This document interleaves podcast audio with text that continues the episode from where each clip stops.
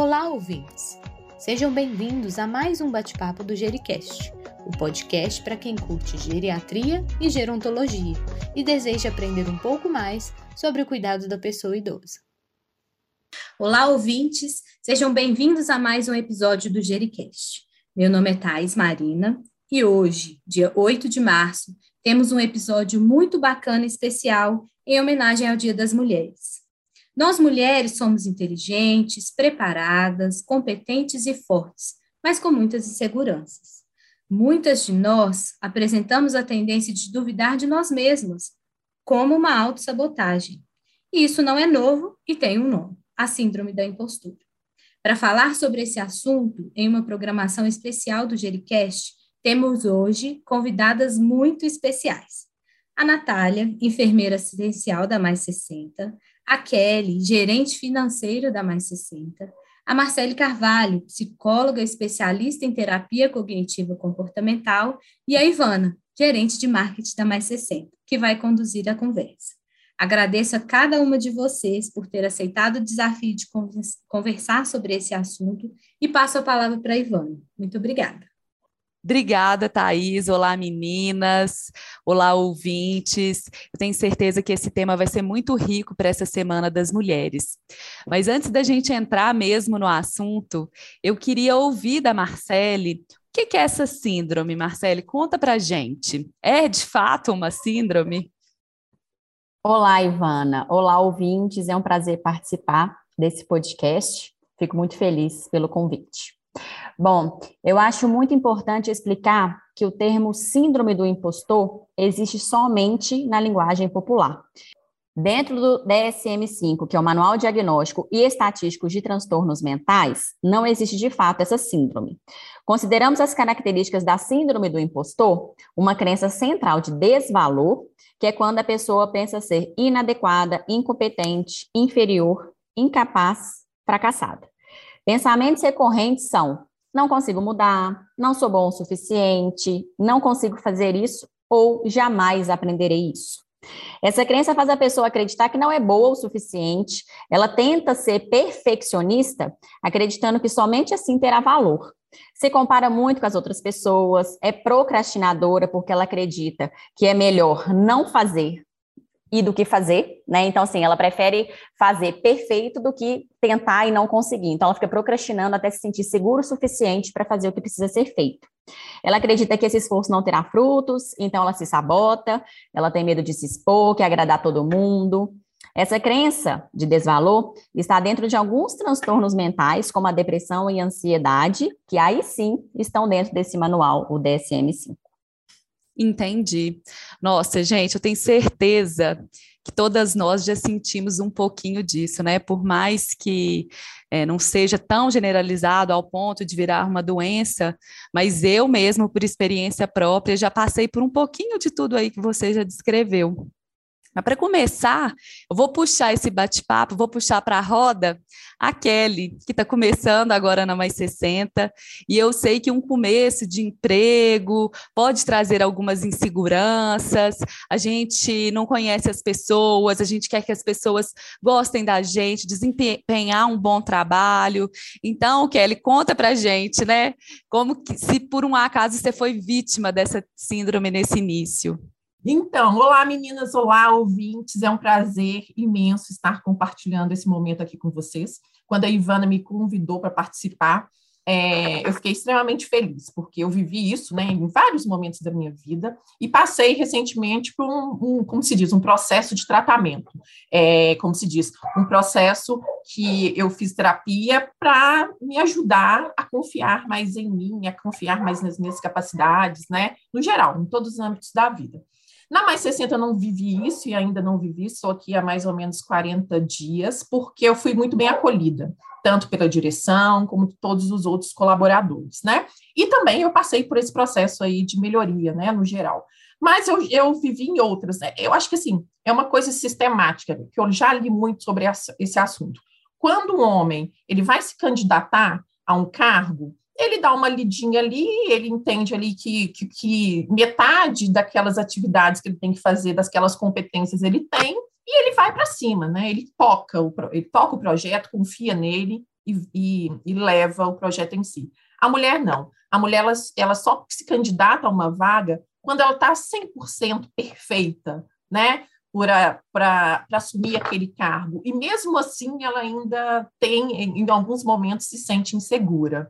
É, então, claro, eu vivi em vários momentos do meu trabalho, no momento de assumir um novo cargo, no momento de entrar por uma empresa nova, no momento de, de fazer algo novo, né? Eu tive assim vários momentos assim de nossa, eu tenho que desenvolver essa atividade. Será que eu consigo? Será que eu não consigo? Isso cria ansiedade, né? O pensamento da gente ele fica ali, ele entra no, no modo negativo, né? E a gente vai soltando ali vários gatilhos que que atrapalham a gente desenvolver as tarefas, né? E em alguns momentos também a gente se depara com pessoas não tão colaborativas, né, vamos dizer assim, e que também contribui para a gente alavancar crise de ansiedade, de insegurança, depressão. Eu acredito que eu nunca tive, mas todos esses outros é, gatilhos que a gente tem, eu vivi. Interessante. Eu, particularmente, sinto em todas as minhas experiências profissionais que o meu gatilho é sempre no início do, do trabalho. É sempre aquela dúvida: será que eu fiz uma troca certa? Será que eu vou dar conta? Será que essas pessoas contratar, me contrataram com uma expectativa e eu de uhum. fato conheço? E aí é, essa síndrome me ataca, um pouco de arrependimento, meu Deus é, que, que eu fiz, mas depois parece que é só uma autossabotagem inicial. Depois vou é relaxando. Né? E aí, é, e aí eu vou me, é, vou me sentindo confortável no meu espaço. Uhum. Mas eu acho que é isso também. A gente ainda sofre problemas estruturais e, uhum. por uma questão de que o homem ele já ele não tem que provar mais nada, né? Uhum. É, não são todos, claro, claro que tem homens inseguros também, mas a natureza do homem já diz que os espaços da sociedade são para eles. Então, a mulher, quando ela entra, ela tem que se provar a profissional que ela é e que ela é uma mulher capaz de ocupar aquela ocupação, né? Isso tem muito a ver também, por exemplo, a gente que está na posição agora de liderança, né? É, passar para um cargo é, operacional e se tornar gerente, estar muitas vezes, eu vivo na minha vida, né, como área financeira tem muitos homens no geral, estar sentado numa mesa com a maioria homens, etc., né, naturalmente a gente passa por um período que a gente é desacreditada. Principalmente, eu assumi a gerência muito nova, então eu era, no, eu era gerente mulher e nova, com todas, fora as outras coisas que estão aí uhum. no cenário, que, mas não faz parte dessa pauta agora. Mas a gente é muito desacreditada. Será? Essa essa menina, né? Essa menina vai dar conta de assumir esse papel? Sim. Então, é, é desafiador. A palavra é Na essa. área da saúde, eu até vejo que tem muitas mulheres trabalhando, mas as minhas uhum. experiências anteriores, com mineração, engenharia, são muitos homens. Então, quando a gente chega numa sala de reunião e que tem muitos homens, muitas vezes eu fui vista como ah, aquela menininha ali da comunicação, sabe? Uhum.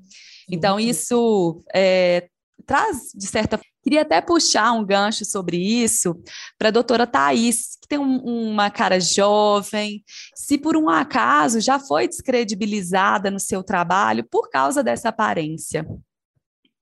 Pois é, Ivana, eu acho que esse é um desafio que eu enfrento desde o início da medicina.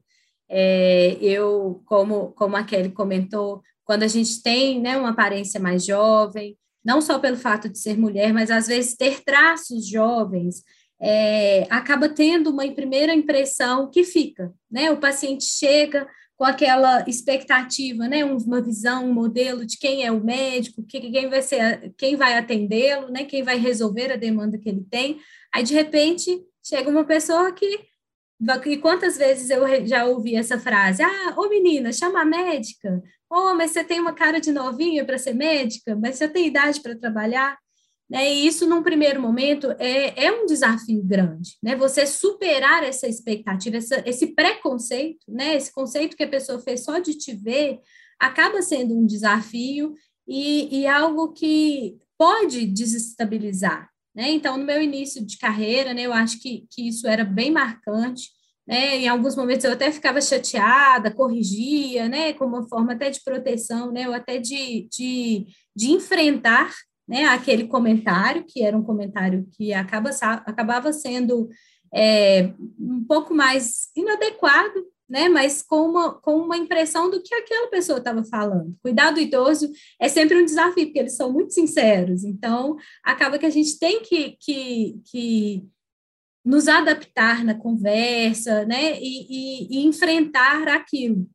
E eu, eu vejo hoje, né, que a cada paciente que entra, né, um paciente novo, é aquela expectativa que ele tem, aquela é, possibilidade de criar algo, não baseado no que a, né, a aparência está mostrando, né, ou mais do que o mais relacionado ao conhecimento técnico e a, aquilo que eu faço bem, né, que é que eu quero fazer bem, que eu trabalho para cuidar.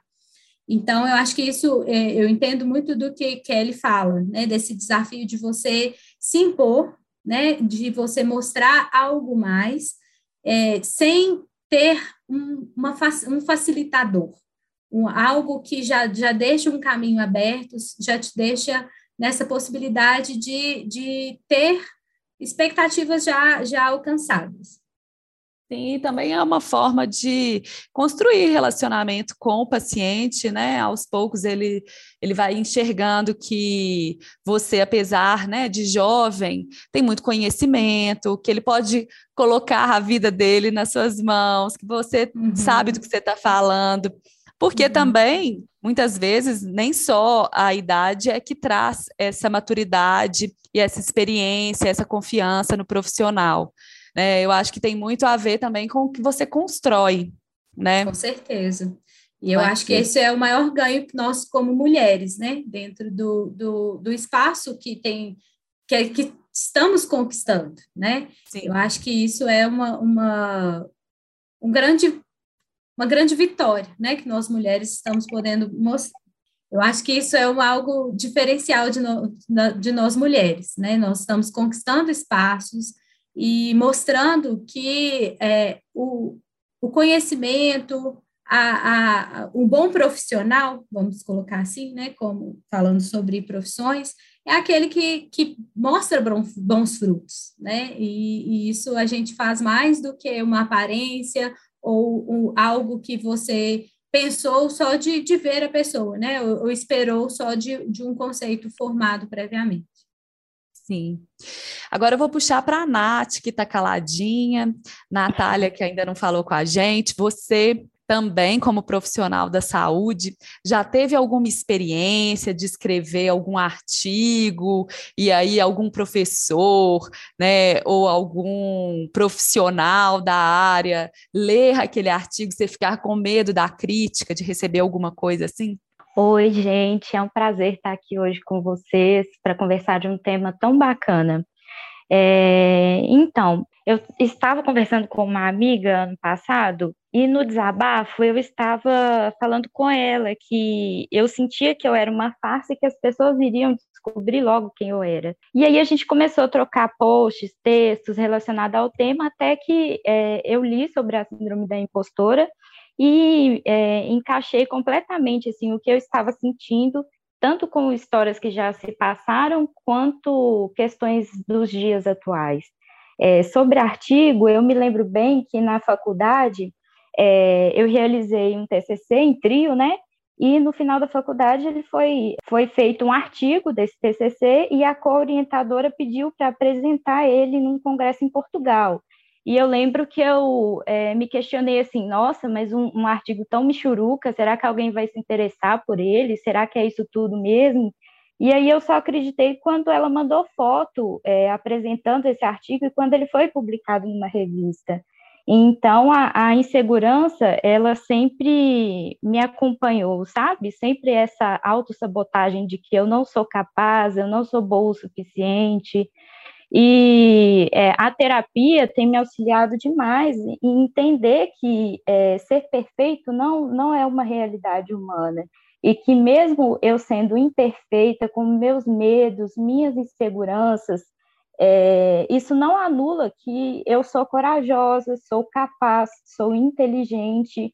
É, me mostrar vulnerável, mostrar essa vulnerabilidade minha, é um ato de coragem, e com isso eu consigo trabalhar é, a questão da, da síndrome da impostora. Eu sinto que quanto mais eu falo sobre isso, é, eu tenho consciência disso, eu consigo trabalhar mais. Sim, e eu acho que a gente tem muito medo de julgamento também, né? Porque errar, gente, faz parte de todo o processo de aprendizado. Sim, com certeza. Mas a gente tem muito medo do julgamento. A gente tem muito medo de o erro ser exposto e isso diminuir a gente. Eu queria até perguntar para a Marcele, que é psicóloga, como que a gente pode fazer para não cair nessas autossabotagens e, e também não ter esses medos, né? Porque por que, que a gente tem tanto medo desse julgamento, desse erro? É, primeiramente, eu acho que a resposta seria autoconhecimento, porque nós não conseguimos ser boas e perfeitas em tudo, isso é um fato. Tá? E aí, quando a gente conhece as nossas qualidades e as nossas limitações, e a gente aceita isso, fica mais fácil. Então, quando às vezes uma pessoa vem nos criticar por alguma coisa, né, independente do que seja, se essa crítica for uma verdade, se a gente já tiver consciência disso, a gente não vai nem reagir, a gente vai falar, sim, eu sei que eu sou limitada nisso, eu sei que eu não sou boa, tá tudo certo. E o contrário também, né? Então, se a gente às vezes recebe uma crítica de uma coisa que eu sei que eu não sou, eu também não vou ficar chateada por isso, porque eu sei que não é uma verdade. Então, eu acho que isso resume em autoconhecimento. Eu sempre falo com meus pacientes, né? Eu falar que o seu cabelo é verde não faz o seu cabelo ser verde. Então, que as pessoas falam, deixam de falar, os julgamentos, até porque é impossível a gente não julgar. Nós estamos o tempo todo julgando e sendo julgados. Só que isso não tem que atingir a gente, porque a gente tem certeza daquilo que a gente é ou deixou de ser. Né? Nós somos limitadas em muitas coisas e somos muito boas em outras. A gente só precisa ter essa consciência através do autoconhecimento. Muito legal. E Marcele, é, muitos ouvintes devem estar interessados né, em continuar esse papo e até no autoconhecimento. Eu queria saber se como que faz para entrar em contato com você. Vi que a Kelly né, já, já tratou com você também, já está aí se mostrando uma mulher madura, com bastante autoconhecimento, exemplo. Como é que a gente faz para entrar em contato? É bom reforçar que o mérito é todo dela, tá, gente? A gente ensina o um caminho, mas se a pessoa decidir ou não, é com ela, tá? Bom, é, tem pessoas assim, se puder fazer terapia, gente, eu acredito que seja a melhor opção, tá? A terapia, muitas pessoas acham que terapia é receber conselho, terapia é desabafar. Tem muitas pessoas que falam: ah, eu não vou pagar psicólogo porque eu já vou para a mesa do bar, já faço a minha terapia, é, é enfim. É, não é isso que, é, não é isso que é terapia. Terapia é justamente você olhar para você mesmo. Isso que eu falei do autoconhecimento é você aceitar suas limitações e trabalhar ali as qualidades que você tem, tá? E descobrir as suas crenças. Isso que eu expliquei agora da crença do desvalor. Isso é construído lá na nossa infância. Então a gente consegue conhecer, né, ter consciência dessas crenças é com a terapia. Né? A gente não consegue simplesmente estar tá aqui vivendo e pensando sobre essas coisas, porque às vezes a gente não tem nem conhecimento, né? Então a gente precisa sempre se questionar esses pensamentos que eu tenho, eles são verdadeiros, né? Quais são as evidências que eu tenho que comprovem esse pensamento? É muito importante ir atrás de comprovação, porque a maioria dos pensamentos que a gente tem é falso, né? não é pensamento produtivo, pensamento que leva a gente em algum lugar. Então, é sempre importante questionar esses pensamentos. Eu brinco com meus pacientes eu falo: esse pensamento que você está né, com ele agora, você apostaria dinheiro nele? E aí os pacientes riem e falam, não, não apostaria dinheiro. Por quê? Porque é um, um, às vezes é um pensamento que não faz sentido.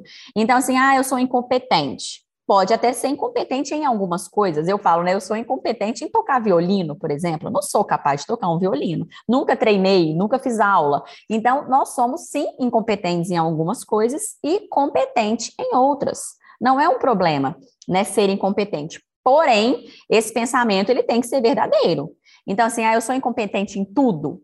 Eu sempre falo, né? Não existe tudo e nada dentro da, da terapia, tudo é depende. É, então, assim, eu sou incompetente em tudo, inferior em tudo, incapaz em tudo. Será? Será que não tem nada que, que faça eu perceber que esse é um pensamento mentiroso, um pensamento falso? Então, sempre se perguntar, sabe? É um pensamento que me ajuda, é um pensamento que me atrapalha? Esse pensamento tem trazido prejuízos? Quais? O que, que está no meu alcance para melhorar isso? Né? O que, que eu posso fazer para se sentir mais capaz ou para menos incompetente, sabe? É, existem outras formas de pensar, né, ao meu respeito. Existem coisas boas para se pensar ao meu respeito, o que eu sei fazer muito bem, qual é a minha facilidade, sempre questionando. É, eu acho que é por esse caminho. Terapia, se possível, e se não for possível, porque realmente muitas pessoas não conseguem né, ter acesso a isso, pelo menos esse pensamento, sair do pensamento automático e vir mais para o pensamento é, racional, no sentido, né, ponderar. Faz sentido, não faz, é verdade, não é, sempre atrás de evidências. E para quem quiser me acompanhar, o meu Instagram é arroba Marcele com dois L's, é Marcele Carvalho Psi, Psi de psicóloga, P-S-I. Pode me seguir lá que eu tô lá colocando conteúdo e ajudando vocês da forma que eu consigo ajudar. Obrigada, Marcele, obrigada, meninas. Vou passar a palavra para a Thaís, para ela finalizar aqui o nosso bate-papo. E eu quero agradecer a todas as nossas convidadas por compartilharem suas experiências, tanto profissionais quanto pessoais. Agradeço em especial a Marcele por nos mostrar que ter insegurança é normal, mas não significa que a gente tem que viver na insegurança. E eu espero que é, essas histórias contadas sirvam de exemplo para você, ouvinte, e incentivo para você se gostar, né? A gente tem que gostar da gente mesma, saber que nós somos capazes, né? Se temos essa possibilidade, nós somos capazes de fazer. Muito obrigada e até o próximo episódio. Gostou desse episódio? Quer saber o que vem pela frente? Mantenha-se conectado por aqui e não deixe de nos seguir nas redes sociais Mais 60 Saber, no Instagram, no YouTube ou no LinkedIn. Até a próxima!